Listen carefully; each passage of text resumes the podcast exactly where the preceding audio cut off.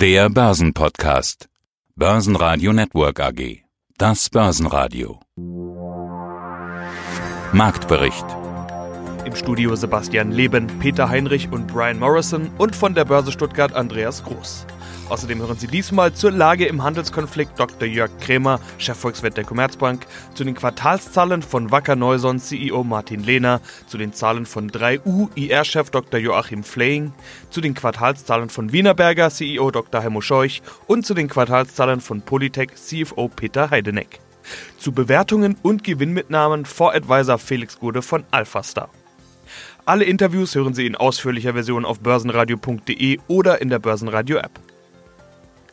Der DAX macht einfach weiter mit seiner Rallye. Plus 0,8% auf 13.289 Punkte. Das neue Jahreshoch liegt aber sogar noch etwas höher. 13.300,76. Damit haben wir diese nächste Runde Marke tatsächlich aus dem Handel genommen im Hoch. Wir sind jetzt wieder ein bisschen darunter gerutscht. Dabei sah es vorbörslich gar nicht danach aus. Dann haben wir gedacht, na, das wird wieder so ein ruhiger Tag. Es tritt alles auf der Stelle. Handelsstreit. Alles hat sich gefreut, dass man sich einigt. Aber die News haben dann gefehlt. Es ging irgendwo nicht vorwärts. Und dann so kurz vor Handelsauftakt kam auf einmal etwas, was wie so ein ja, Tritt von hinten gewirkt hat. Handelsstreithähne USA und China haben offensichtlich vereinbart, ihre gegenseitigen Strafzölle sukzessive abbauen zu wollen. Und da könnte man jetzt, wenn man sehr euphorisch ist, formulieren, das ist der erhoffte, der ersehnte Durchbruch in diesem ganzen Thema. Jörg Krämer, Chefvolkswirt Commerzbank. Die Börsenwelt scheint ja derzeit in Ordnung zu sein. Jeden Tag neue Jahreshöchststände. Heute DAX über 13.300 Punkte, DAX sogar in Richtung Rekord unterwegs. Ich bin jetzt auf der Suche nach dem Ja, aber. Der Handelsstreit, okay, gute Nachrichten. Ja, aber nicht gelöst. Okay, Brexit erstmal abgehakt, aber was ist mit der Rezession in Deutschland? Herr Dr. Krämer, handeln wir jetzt Realität oder Hoffnung an den Börsen? Also wir handeln sicherlich auch Hoffnung. Denn es mag sein, dass wir einen Deal bekommen zwischen den USA und China, was den Handelskrieg anbelangt. Aber ob das wirklich eine nachhaltige Lösung des Konfliktes ist, würde ich bezweifeln.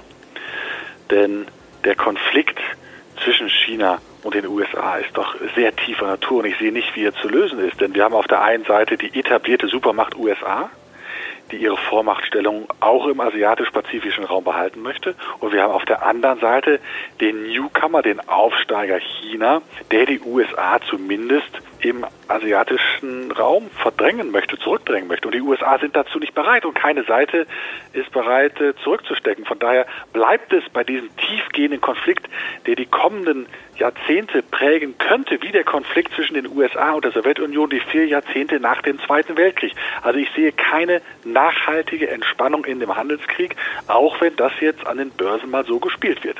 Also um den Hörern vielleicht noch zu verraten, aktuell gab es eine Meldung, die USA und China haben sich nach Angaben der chinesischen Regierung auf eine schrittweise Reduzierung der gegenseitigen erhobenen Strafzölle geeinigt. Okay, das tut Trump für seinen Wahlkampf gut, aber ich habe das jetzt so rausgehört, es geht eigentlich um, um die Vorherrschaft. Wer ist Weltmacht Nummer eins? Ja, so würde ich das sehen. Denn China hat sich ja früher außenpolitisch total zurückgehalten, keine richtige Marine gehabt und sie haben sich konzentriert erstmal auf den wirtschaftlichen Aufbau ihres Landes. Aber jetzt fühlen sie sich unter, unter Xi stark genug, auch nach außen hin robuster aufzutreten. Sie schützen im südchinesischen Meer Atolle auf. Dort werden Militärbasen gebaut im südchinesischen Meer. Es kommt immer wieder zu ja, beinahe Zusammenstößen mit äh, der amerikanischen Marine. Und das ist ein tiefgreifender Konflikt, auch ein, ein Systemkonflikt. Und ich sehe nicht, wie der nachhaltig gelöst werden kann. Es war Berichtsdonnerstag, auch aus dem DAX kamen zahlreiche Firmen wie Siemens, Münchner Rück, Heidelberg Zement, Deutsche Telekom und die Lufthansa. Die war übrigens mit zwischenzeitlich 10% plus ganz klar an der DAX-Spitze, auch wenn Siemens ihr dicht auf den Fersen war. Stärkster Verlierer Heidelberg Zement, gefolgt von RWE und der Telekom nach Zahlen. Wir schauen auf alle DAX-Zahlen, beginnen aber erstmal mit dem Gewinner des Tages. Nächster mit Zahlen Lufthansa. Jetzt wird da gestreikt, aber die Zahlen sind erstmal Vergangenheit. Aber der Streik, das ist ja der Blick in die Zukunft. Ja, und da gibt es auch äh, wahnsinnig viel eigentlich zu berichten und vielleicht merkt man dann wieder, dass ich so ein bisschen äh, flugaffin bin äh, und Lateineraffin. Divide et impera, also teile und beherrsche. Diesen alten Spruch, den hat sich wohl die Lufthansa jetzt zu eigen gemacht. Sie versucht nämlich den Umstand auszunutzen, dass sich gleich drei Gewerkschaften darum rangeln, für das Kabinenpersonal, also die Flugbegleiter, darum geht's, Tarifverträge abzuschließen. Die größte und sicherlich auch bekannteste im Bereich Fliegerei ist die UFO, die unabhängige Flugbegleiterorganisation. Die hat sich aber durch interne Machtkämpfe jetzt selber geschwächt. So zumindest sieht die Lufthansa und verweigert bislang Tarifgespräche. Sagt, ihr seid kein richtiger Vorstand, ihr könnt gar nicht kündigen, ihr könnt auch gar nicht mit uns verhandeln. Wir verhandeln mit den anderen, mit, mit Verdi, die ist auch noch relativ bekannt, und dann hat es noch eine neue Splittergewerkschaft gegeben. Also da, da, da kochen die Emotionen hoch. Mein Name ist Felix Gode, ich bin Fondsadvisor des Alpha Aktienfonds und des Alpha Dividendenfonds. Okay, das war der Blick in die Zukunft. Auf der anderen Seite könnte man ja sagen, wenn die Kurse so hoch sind, ist ja auch mal Zeit für Gewinnmitnahmen. Wie weit muss eine Aktie gelaufen sein für gute Bewertungen und dass ich als Anleger oder Sie als Fondsmanager auch mal Gewinnernten einfahren? Wird ja häufig argumentiert, dass Bewertungen bei bestimmten Kenngrößen zu teuer sind oder zu niedrig. Ne? Ähm, aber man muss be betrachten, dass eben Bewertungskennzahlen keine starren Größen sind. Also zum Beispiel wird ja häufig argumentiert, dass ein Kurs-Gewinn-Verhältnis größer 20 dann langsam teuer wird, ein Kurs-Gewinn-Verhältnis kleiner 10 äh, wird als günstig eingestuft. Ähm, das ist aber so pauschal nicht richtig, denn die faire Bewertung eines Unternehmens ist eben auch abhängig oder ist stark in Abhängigkeit zu sehen mit eben dieser besprochenen Verzinsung des Kapitals. Wenn ein Unternehmen die Möglichkeiten hat, das Kapital, das es im Wirtschaftskreislauf bewirtschaftet und verwendet, neu zu investieren und dadurch Wachstum zu, zu erzeugen, dann ist auch eine entsprechend höhere Bewertung unter Umständen gerechtfertigt. Also wir schauen insbesondere auf die Qualität der Geschäftsmodelle, schauen auf die Unternehmen, versuchen aus, auszuloten, ob das Unternehmen entsprechende Vorteile Alleinstellungsmerkmale hat, um diese hohen Kapitalverzinsungen eben auch in Zukunft erreichen zu können. Und dann ist das ganze Thema der Bewertung eigentlich ein nebensächliches Thema und macht langfristig einen untergeordneten Beitrag zur Renditeentwicklung. Aber natürlich ist es äh, so, dass es ja natürlich irgendwann auch einmal zu hoch ist. Aber da sind wir, glaube ich, wenn wir über Kapitalrenditen in den Größenordnungen sprechen, die wir, wie sie gerade genannt haben, von 15, 20 Prozent, dann sind wir bei derzeitigen Kursgewinnverhältnissen von 15 im Durchschnitt sicherlich noch nicht so hoch. Aber der wesentliche Punkt, warum wir aus einer Aktie dann aussteigen, ist der Umstand, dass wir sagen, wir glauben nicht mehr oder sehen nicht mehr, dass das Unternehmen eine ausreichende Verzinsung eben dieses Unternehmenskapitals erwirtschaften kann. Warum auch immer, weil es bestimmte Vorteile ver verliert, dann steigen wir aus. Ansonsten ist das Thema der Bewertung, wie gesagt, immer in Abhängigkeit auch der Leistungsfähigkeit des Unternehmens zu sehen oder der Qualität des Unternehmens. Es gibt äh, ganz klar, muss man sagen, ein Nachfrageproblem bei Heidelzement. Äh, es wird an, an Masse weniger abgenommen. Das ist natürlich das Thema äh, weltweite Konjunktur. Da wird dann auch vielleicht auch hier schon wieder ein bisschen weniger gebaut. Vielleicht sind das auch die Vorboten irgendwo einer Blase, aus der so ein bisschen die Luft rausgeht. Ich will mich da nicht zu weit aus dem Fenster raushängen. Aber diesen mengenmäßigen Rückgang, den hat man bei Heidelzement kompensiert, indem man höhere Preise durchgesetzt hat. Das ist sicherlich auch nicht so ganz einfach. Und auf der anderen Seite sparen, sparen, sparen, strikter Sparkurs. Das hat letztendlich im dritten Quartal weiter vorangetrieben, hat die geringe Nachfrage kompensiert. Der Umsatz steigt zwei Prozent. Na, das ist dann vielleicht ein bisschen weniger als erwartet. Der operative Gewinn plus 12 Prozent, also stärker als erwartet. Die Ziele fürs Gesamtjahr hat man bestätigt. Ja, guten Tag. Mein Name ist Martin Lehner und ich bin CEO von Wacker Neuson und darf Ihnen heute zu unseren Q3-Zahlen 2019 berichten. Und da sehen wir Wachstum, wie schon im Sommer zweistelliges Wachstum. Wir hatten zum Halbjahr darüber gesprochen, dass sie eben gar nicht so zyklisch sind, wie manche meinen. Über Zyklika wird dieses Jahr ja besonders viel geredet. 12% plus auf 467,2 Millionen Euro. Sie haben die Umsatzprognose nach oben konkretisiert, wollen jetzt das obere Ende der prognostizierten Spanne von 1,78 Milliarden Euro bis 1,85 Milliarden erreichen. Bisher war nur von der oberen Hälfte die Rede. Wie kommt es denn, dass sie so gut wachsen? Ja, wir, haben, wir sind auf der Topline, also im Umsatzwachstum, weiterhin sehr positiv unterwegs. Sie haben es angesprochen, 12% Wachstum im dritten Quartal, year to date 14% Wachstum gegenüber dem Vorjahr. Und der Hintergrund ist einmal, wir wachsen weiterhin sehr, sehr stark überproportional im Bereich der Landwirtschaft. Einmal entwickelt sich unsere Partnerschaft mit der John Deere Vertriebsorganisation weiterhin sehr, sehr positiv. Da liefern wir also seit Mitte 2017 Kramer Radlader und Kramer Teleskoplader an die John Deere Vertriebsorganisation.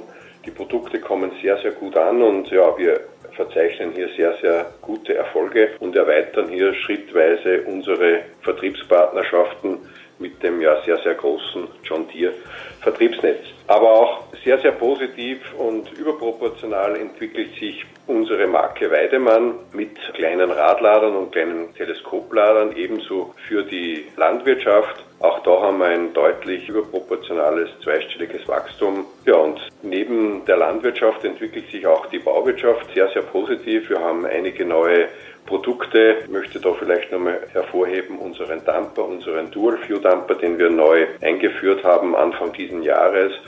Und auch mit diesem Produkt wachsen wir sehr, sehr stark und das zieht auch unsere anderen Kompaktmaschinen mit.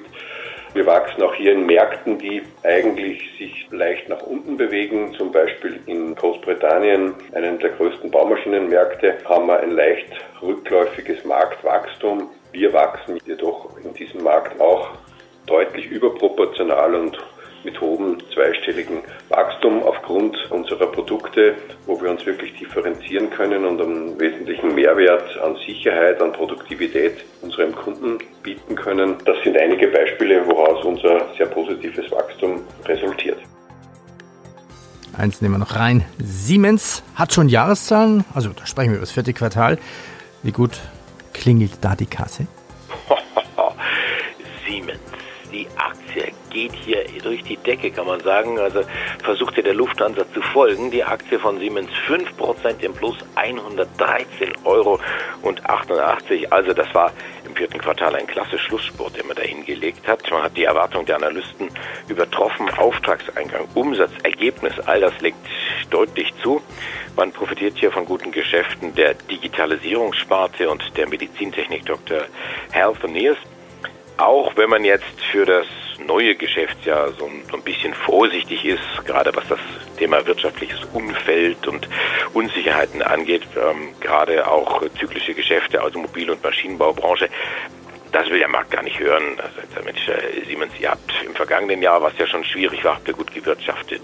Und äh, das wird vermutlich dann auch im nächsten Jahr auch so sein. Also stapelt jetzt bitte nicht so tief und daher kommt es, dass ein DAX-Schwergewicht wie Siemens hier 5% zulegt. Und das ist natürlich auch eine ordentliche Hausnummer, die den DAX nach oben hebt. Mein Name ist Dr. Joachim Flehn. Ich bin Leiter Investor Relations bei der 3U Holding AG. Sie haben nun ein Grundstück in der Nähe der Uni Würzburg gekauft. Eine Investition in Richtung Zukunft. Es geht hierbei auch um Artificial Intelligence Cluster, also künstliche Intelligenz. Jetzt haben Sie mehrere Zukunftschancen im Prinzip. Einmal in der Kooperation mit der Uni und dann mit dem Grundstück und dem Gebäude. Was planen Sie hier eigentlich? Was, was haben Sie da genau vor? Ich hole etwas weiter aus. Mittelständische Unternehmen stehen, wenn sie wettbewerbsfähig bleiben wollen oder wenn sie Wettbewerbsvorteile erringen wollen, in den nächsten Jahren vor der Herausforderung, ihre Digitalisierung nach vorne zu bringen, Abläufe und Prozesse auch in der Verwaltung deutlich zu automatisieren und zu beschleunigen. Und mittelständische Unternehmen werden in der Regel nicht dazu in der Lage sein, hierfür erforderlichen Schritte selbst zu stemmen. Anbieter wie unsere WeClap Augenblick intensiv dabei, den Kunden zu helfen. Und wir sagen, dass tatsächlich ihrerseits so wieder einen Wettbewerbsvorsprung hat vor vergleichbaren Anbietern. Warum? Wir haben schon sehr früh damit begonnen, unser System auch um Elemente des maschinellen Lernens, Teilbereich der künstlichen Intelligenz, um solche Elemente zu ergänzen. Hätten Sie für uns da ein Beispiel? Wie, wie, kann, wie kann sowas funktionieren? Ja, genau, Herr Heinrich. Ich wollte gerade auf eines kommen. Ja. Was demnächst auf den Markt kommen wird, also integriert sein wird in unser ERP-System, ist ein Algorithmus, der es einem Handelsunternehmen möglich macht zu erkennen, mit welcher Wahrscheinlichkeit ein bestimmter Warenkorb zu einer Retoure führt. Warum ist das für dieses Unternehmen nützlich? Es ist deshalb nützlich, weil Retouren bekanntlich der teuerste Teil der Logistik im Handel darstellen. Nehmen wir das Zahlengewitter mit. Starten wir mit der Telekom. Gut, schlecht, Daumen rauf, Daumen runter. Was sagt die Börse? Ja, die Zahlen sehen gut aus. Die Deutsche Telekom profitiert auch im dritten Quartal von guten Geschäften in den USA. Richtig, das ist hier T-Mobile USA. Das Jahresziel wird leicht angehoben. Trotzdem, und das kommt nicht gut an, die Telekom kappt die Dividende zollt damit den Kostentribut, die man äh, in die Hand genommen hat, oder das Geld, das man in die Hand genommen hat für die 5G-Versteigerung. Dividende jetzt statt 70 Cent im vergangenen Jahr nur noch 60 Cent. Jetzt versucht man das Ganze so ein bisschen zu kaschieren und sagen, na ja, äh, wir haben ja gesagt, abhängig davon, wie das Thema Fusion T-Mobile USA ähm, und, und, und, und Sprint ausgeht, könnte die Dividende dann auch sinken, dann auf 50, aber nicht drunter. Jetzt hat man diese Bottomline angehoben auf diese 60 Cent. Cent, ich glaube, ich habe Euro gesagt, aber es, sind ja nur Cent, auf diese 60 Cent, auf die man jetzt gesenkt hat. Also man, man versucht, die, die Senkung zu verkaufen als etwas Positives, aber der Markt fällt da nicht drauf ein und sagt hier äh, Telekom-Aktie 15,30 Euro und das ist ein Minus von 2,4 Prozent. Heimo Scheuch, Vorstandsvorsitzender der Wienerberger AG in Wien, Österreich. Vor ein paar Wochen haben sie meinen Kollegen Peter Heinrich auf der Gewinnmesse in Wien getroffen und über ihre Transformation gesprochen. Transformationsprozess zum Systemanbieter und Dienstleister, intelligente Lösungen entwickeln, smarte Infrastruktur. Da geht es dann nicht mehr nur um Ziegel oder Rohre, sondern eben um ganze Systeme bis hin zur smarten Software. Ich hatte heute Morgen mal ihren Twitter-Account angeschaut und äh, zur neuen Strategie haben sie da gesagt, we are ideally positioned for the future, also wunderbar aufgestellt oder ideal aufgestellt für die Zukunft. Wie sehr sind Sie denn schon ein Systemanbieter? Bekomme ich bei Ihnen schon ein Rohrsystem mit intelligenter Softwaresteuerung? Also danke zunächst mal, dass ich das äh, darlegen darf. Und der Transformationsprozess ist ja ein, wie er schon selbst äh, sagt, ein langer und nicht einer, der in drei Monaten vollzogen werden kann. Die Wienerberger bastelt an neuen Lösungen und vor allem neuen Systemen für die Kunden ja schon lange. Wir haben am Dach oder in der Wand oder in der Fassade diese Lösungen schon einige Jahre am Markt und nunmehr natürlich auch in der Infrastruktur, im Rohrbereich.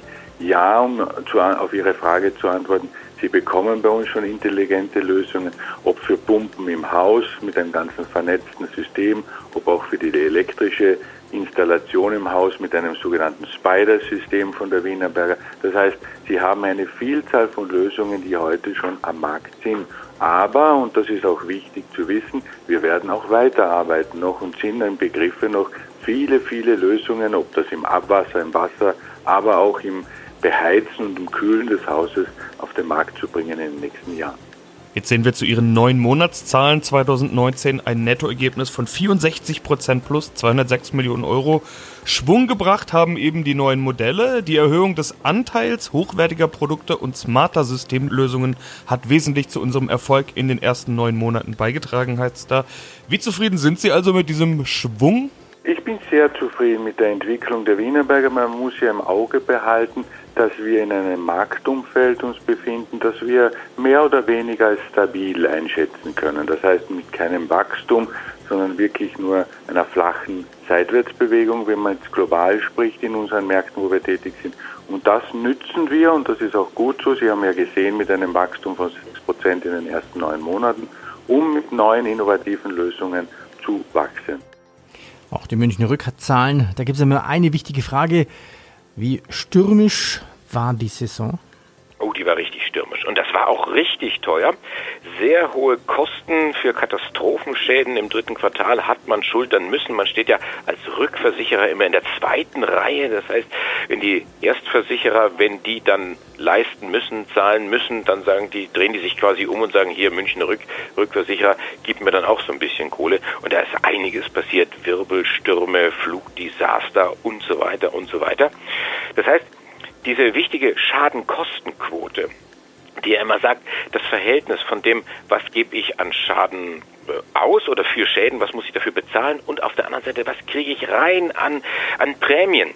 Und dieses Verhältnis ist sehr schlecht, das ist fast 105, also 5% mehr ausgegeben als eingenommen und da legt man dann immer den Finger an und sagt, also passt auf, äh, da laufen euch die Kosten davon. Auf der anderen Seite gibt es, und das finde ich wieder ganz interessant, recht hohe Gewinne aus Finanz- und Währungsgeschäften. Das heißt, äh, die, die Bank Münchner Rück sozusagen, die hat gut gewirtschaftet und hat das Thema insgesamt dann mehr als äh, kompensiert. Die traditionellen Autobauer stecken ja im größten Umbruch ihrer Geschichte, heißt es allen Halben. Ja, erst der Dieselskandal, dann die Elektrorevolution und das alles in einem Wirtschaftsabschwung? Fragezeichen. Wer soll die neuen revolutionären Autos kaufen, wenn das Geld nicht mehr so locker sitzt? Ja, auf der jüngsten Autoschau IAA hat man das ja schon gesehen, beziehungsweise nicht gesehen. Viele namhafte Autobauer haben einfach mal abgesagt. Natürlich ist man als Autozulieferer sofort mit in der Sippenhaftung. Und wie hält sich da Polytech als Autozulieferer in diesem Umfeld? Da spreche ich heute mit Peter Heideneck, CFO von der Polytech Group in Österreich. Hallo, Herr Heideneck. Guten Morgen. Ja, schon Mitte des Jahres haben Sie ja von rezessiven Tendenzen gesprochen. Wie hat sich das weiterentwickelt? Wie ist das Bauchgefühl jetzt? Ja, ziemlich gleich, muss ich sagen. Und es sind immer wieder mal auch bessere Abrufe in Aussicht gestellt, aber dann verhält es sich wie mit einem leckeren Stück Fleisch, was auch immer Sie gerne essen, das an einem unsichtbaren Faden, wenn Sie es greifen und essen wollen, äh, wieder von Ihnen fortgezogen wird, sehr wohl noch sichtbar ist, aber halt nicht direkt greifbar. Und so erleben wir auch dieses Jahr. Es ist also keine tiefe Krise oder, oder ähnliches, sondern es ist sehr wohl schon eine Konjunkturdelle, die genau wie Sie sagten on top kommt auf Dieselkrise, aber auch auf die neue Abgasprüfnorm der EU WLTP, die dazu geführt hat, dass eine ganze Reihe von Motorenversionen unserer Kunden nicht mehr oder nur noch in geringfügigem Maße bei uns abgerufen werden. Das hat also zu einem doch relativ deutlichen Umsatzentzug, erstmal Abrufkürzung, dann Umsatzentzug daraus folgernd geführt unter dem wir noch zu leiden haben. Und dann kommt, wie gesagt, diese Konjunkturdelle noch on top. Börsenradio Network AG Marktbericht